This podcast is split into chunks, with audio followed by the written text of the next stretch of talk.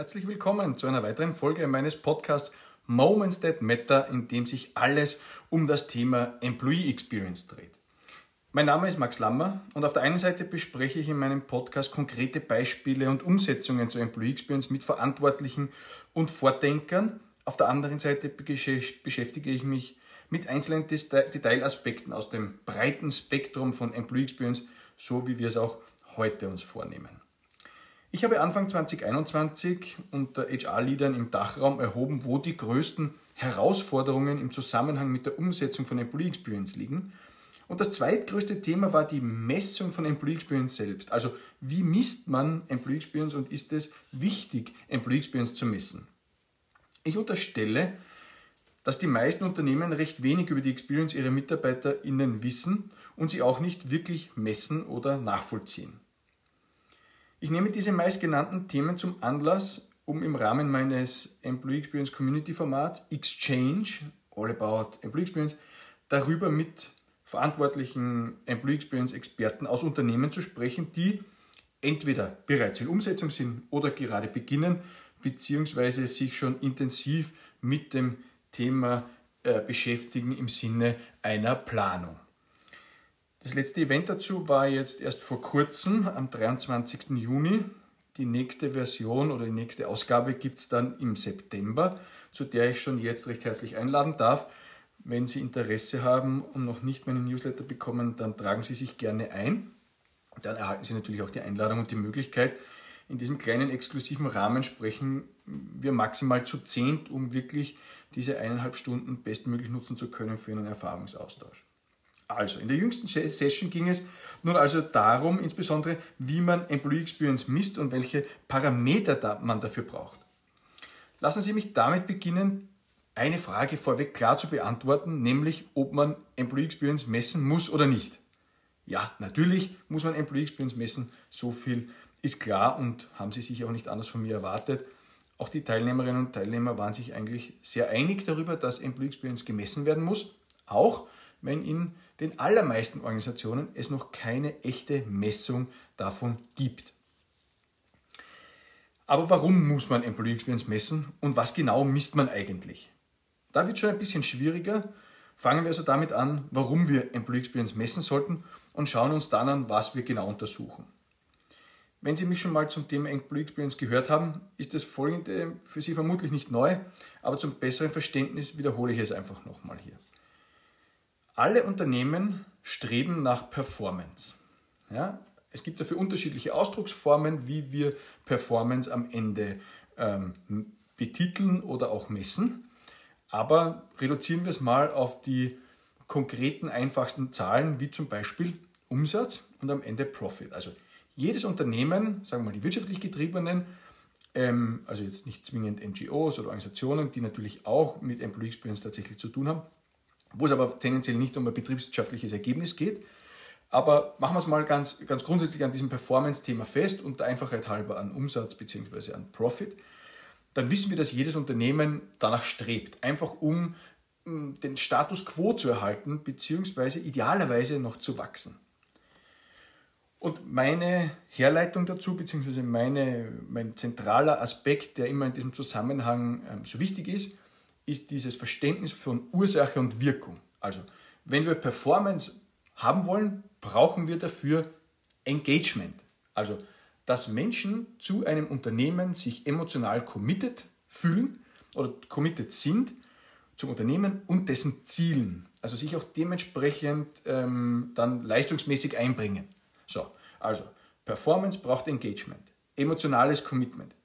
Die Grundlage für Engagement jetzt wiederum, auch nach dem Prinzip Ursache und Wirkung, ist klar Employee Experience. Also das, was wir erleben, macht am Ende aus, wie wir unsere Einstellung zur jeweiligen Organisation haben. So. Und wir messen Engagement ja zum Beispiel auch. Das haben die Teilnehmer aus ihren Organisationen auch bestätigt.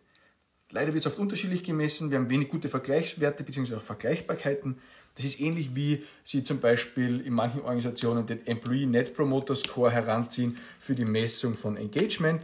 Ähm, und der wird dann schon in unterschiedlicher Art und Weise ähm, erhoben. Ähm, dann ist es zwar gut, dass Sie intern einen ersten Wert haben, an dem Sie sich orientieren können, Aber spannend wäre natürlich auch zu verstehen, ob die anderen hier sehr ähnlich messen bzw. gleich liegen. Vor allem ähm, ähm, in den oberen Etagen des Managements ist es durchaus immer wieder ein relevanter Punkt, den ich zumindest mitbekomme, dass es schon auch darum geht, einen externen Vergleich zu haben. Aber zurück zur Logik von Ursache und Wirkung. Engagement ist also das Produkt von Employee Experience, also die, die Wirkung, die entfaltet wird durch die Ursache Experience. Und es ist wichtig, das Engagement zu messen. Das mache ich auch mit meinen Kunden, natürlich in Verbindung mit der Experience. Um aber zu erkennen, wo wir ansetzen müssen, beziehungsweise wo schlussendlich tatsächlich die Schwerpunkte liegen müssen, um Engagement positiv beeinflussen zu können, müssen wir Employee Experience besser verstehen. Je besser die Experience, desto höher das Engagement. Das ist die Grundaussage, die dazu, glaube ich, wichtig ist. Also, es ist zwar gut zu verstehen, wo das Engagement liegt, aber noch viel wichtiger ist zu wissen, an welchem Punkt von Experience wir ansetzen müssen, um den Hebel zu bedienen für mehr Engagement, was natürlich wiederum zu mehr Performance führen wird, also betriebswirtschaftlich relevanten Impact erzeugt. Wir messen auch oft was anderes in Unternehmen, und zwar Zufriedenheit. Das hat aber sehr wenig Einfluss auf Performance am Ende. Jemand kann zufrieden sein, ist aber vielleicht nicht engaged, also nicht emotional committed. Vielleicht haben Sie das von mir auch schon mal gehört. Ich mache das fest an dem, was ich selbst erfahre, mitbekommen habe, sehe, in Unternehmen ähm, einfach mitnehme, beziehungsweise auch anhand von relativ klaren Zahlen, die wir aus zwei Studien gegenüberstellen können. Und zwar war es, glaube ich, Ende 2019 in einer Studie von Karriere.at, in der über 80 Prozent der Menschen angegeben haben, dass sie mit ihrem Arbeitgeber zufrieden sind. Und Sie können sich vorstellen, dass das natürlich für sehr positive Schlagzeilen gesorgt hat. Keine Woche später ist von Xing damals eine Studie erschienen, die gesagt hat, dass 50% aller Menschen bereit wären, ihren Job zu wechseln, wenn die Rahmenbedingungen stimmen. Was auch immer Rahmenbedingungen bedeutet, aber tendenziell ein besseres Angebot etc. So. Also, wenn 80% zwar zufrieden sind, aber trotzdem 50% bereit sind, ihren Job zu wechseln, ihren Arbeitgeber zu wechseln, dann ist dieses emotionale Commitment, dieses Engagement tendenziell nicht ganz so hoch, wie wir glauben oder wir vielleicht vermeintlich aufgrund der Zufriedenheitswerte ähm, annehmen wollten. Wir messen aber meistens nur Zufriedenheit. Und äh, wir geben uns auch mit der Erhebung von Zufriedenheit im wahrsten Sinne des Wortes zufrieden übersehen, dass andere Dinge, meiner Meinung nach zumindest, bei weitem wichtiger und aussagekräftiger sind. Meist reicht uns das aber und wir wundern uns, warum die Fluktuation dennoch nicht sinkt oder die Abwesenheitszeiten nicht weniger werden. Zufriedenheit ist ein, jetzt in der Betrachtung von Employee Experience, Nebenprodukt guter Experience und wird meiner Meinung nach noch viel stärker, wenn wirklich gute Experience geboten wird. Aber Zufriedenheit sollte nicht im Fokus stehen oder die Messlatte sein, schon gar nicht im Zusammenhang mit Experience. Insbesondere aus dem vorher genannten Zusammenhang von Ursache und Wirkung. Also, wir messen Employee Experience, weil wir damit den ultimativen Stellhebel bedienen können, der Engagement fördert, also das emotionale Commitment. Wir alle haben im Grunde gute Experience verdient. Wir verbringen bis zu 100.000 Stunden in unserem Leben mit Arbeit, mehr als mit den allermeisten anderen Dingen in unserem Leben. Diese Zeit sollte schon wirklich gut sein. Wir haben also zutiefst menschliche, aber auch betriebswirtschaftlich relevante Argumente, die in ihrer Summe jedenfalls überzeugen sollten. Also wir wissen, warum wir Employee Experience messen sollten oder müssen. Bleibt noch die Frage, wie wir Employee Experience messen und welche Parameter wir dafür heranziehen. Mehrere Punkte dazu. Employee Experience betrachten wir immer in den drei Dimensionen physisch, kulturell und digital. Das heißt, wir müssen auch diese Dimensionen erfassen und die Experience darin bestimmen. Was meint physisch? Meint Arbeitsplatz, Arbeitsbedingungen, die ganze Diskussion gerade um die Rückkehr ins Office oder doch die Gestaltung von besseren Bedingungen und Möglichkeiten für Menschen in der Organisation, auch von woanders zu arbeiten. Physische Dimension. Kulturell beginnt beim Gefühl der Teamzugehörigkeit, geht über den Umgang mit Ideen in der Organisation und hat natürlich Elemente drinnen wie die Wahrnehmung der Führungskräfte etc. Mehrere Variablen und Komponenten, die hier in dieses kulturelle Erleben mit einfließen. Digitale Employee Experience dreht sich ganz zentral darum, welche Tools und Technologien Sie nutzen. Sind sie allen gleich zugänglich oder würden Sie sie beispielsweise auch privat nutzen, nur um ein paar so Schlaglichter zu geben, in welche Richtung hier die Frage nach Experience gestellt wird. Neben diesen drei Dimensionen müssen wir verstehen, welche Momente für die Menschen im Unternehmen wichtig sind und besonders Bedeutung haben, also diese sogenannten Moments that matter und wie diese erlebt werden, damit wir sie auch bestmöglich gestalten bzw. verbessern können. Sie brauchen dazu ein einheitliches Fragenset, das Sie regelmäßig zur Anwendung bringen, um quantitativ zu erheben. Je nach Größe des Unternehmens müssen vielleicht nicht immer alle zur Umfrage eingeladen werden, sondern vielleicht nur eine Stichprobe. Aber jedenfalls sollte die Grundbefragung mindestens zweimal pro Jahr durchgeführt werden, idealerweise in Kombination auch mit anderen Erhebungsformen. Gleichzeitig brauchen wir also auch qualitative Formate, um im Detail zu verstehen und nachzuvollziehen, welche Experience für bestimmte Momente geboten wird. Und zwar in unterschiedlichen Zielgruppen bzw. Personas, also der Segmentierung der Mitarbeiterinnen und Mitarbeiter. Aus dieser Kombination erhalten wir schließlich den besten Eindruck und auch die Werte als Ausgangslage, von der aus wir weiterarbeiten, um auch den Erfolg nachweisen zu können. Das Passwort dazu heißt, entschuldigen Sie bitte, aber ich muss es so sagen, Multi-Channel Listening, also die Kombination unterschiedlicher Formate auf verschiedenen Kanälen, quantitativ und qualitativ, um möglichst viel zu erfahren und auch die Basis zu haben, die Veränderungen nachzuvollziehen. Wir ergänzen in diesem Sinne um andere Elemente wie zum Beispiel Pulse Service etc., um gewisse Momente nach der Gestaltung durch weiteres konkretes, idealerweise anlassbezogenes Feedback zu optimieren. Sie können sich vorstellen, Mitarbeiterbefragungen der alten Sorte sind passé. Einmal im Jahr, alle zwei oder sogar vielleicht nur alle drei Jahre zu fragen, ist längst überholt und aufgrund der niedrigen Aussagekraft auch relativ irrelevant. Insbesondere auch deshalb, weil meistens nichts mit dem Ergebnis gemacht wurde. Zumindest habe ich leider in der Mehrheit der Fälle genau diese Erfahrungsberichte bekommen.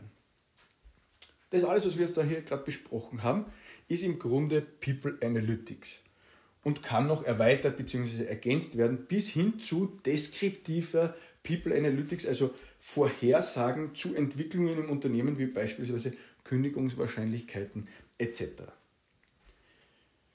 Auch die Kombination von Experience der Kunden, also Customer Experience, und der Mitarbeiterinnen, Mitarbeiter, Employee Experience, wird Potenziale zeigen und einen weiteren direkten Impact von Employee Experience auf den Umsatz von Unternehmen sichtbar machen.